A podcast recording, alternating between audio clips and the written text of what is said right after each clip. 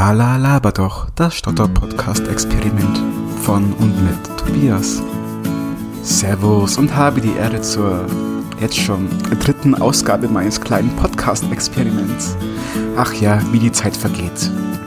Ähm, heute will ich ein bisschen darüber sprechen, wie mir die moderne Technik, wahrscheinlich eher gesagt die moderne Online-Technik hilft, dass ich eigentlich doch meistens das bekomme, was ich will, auch wenn ich das direkte Gespräch mit anderen Menschen dafür etwas hinten anstelle. Der Hintergrund ist das. Ähm, vor allem in Jugend oder Kindheit hat man ja oft in manchen Situationen, wo man sich behaupten müsste oder wo man etwas Negatives sagen musste oder wollte, dann doch eher zurückgenommen, weil ja vor allem auch in diesen stressigen Situationen ähm, das Stottern bei mir zumindest immer recht zugenommen hat. Beispielsweise, wenn das Telefon nicht geht, wenn irgendeine Rechnung nicht stimmt oder die Bank irgendwas anderes gemacht hat, was weiß ich, nicht wahr? Und ich muss sagen, mir persönlich ist der Twitter mein größter äh, Helferlein geworden.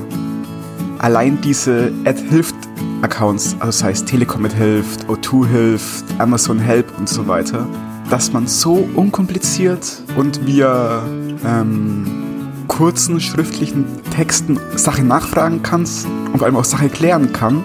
Und das, sagen wir ehrlich, wirklich gut funktioniert wahrscheinlich für beide Seiten, hat wirklich meine, auch ein bisschen mein Selbstbewusstsein und Selbstwortgefühl als einfacher Kunde stark gefördert. Weil so wehre ich mich, Anführungszeichen, wenn halt irgendwas nicht stimmt. Ähm, und in den meisten Fällen lässt sich das auch eigentlich immer flott und kulant lösen ein Hoch auf die heutige Support-Landschaft, nicht wahr? Aber auch die ganzen Live-Support-Chats helfen mir halt wirklich. Vor allem, wenn es eh schon stressige Situationen sind, wie jetzt, wenn es um Banksachen geht oder so, und man dann erst lange in einer Callcenter-Warteschleife sein müsste, aber man ist ja innerlich immer schon angespannt. Gleich könnte wer rangehen und, und da musst du bereit sein. Und dann ist man natürlich nie bereit, weil man unter Stress steht ähm, helfen solche Support-Chats mir wahnsinnig viel. Und hier zeigt sich halt auch aus, dass es hier doch ein bisschen Unterschiede gibt zwischen den einzelnen Firmen.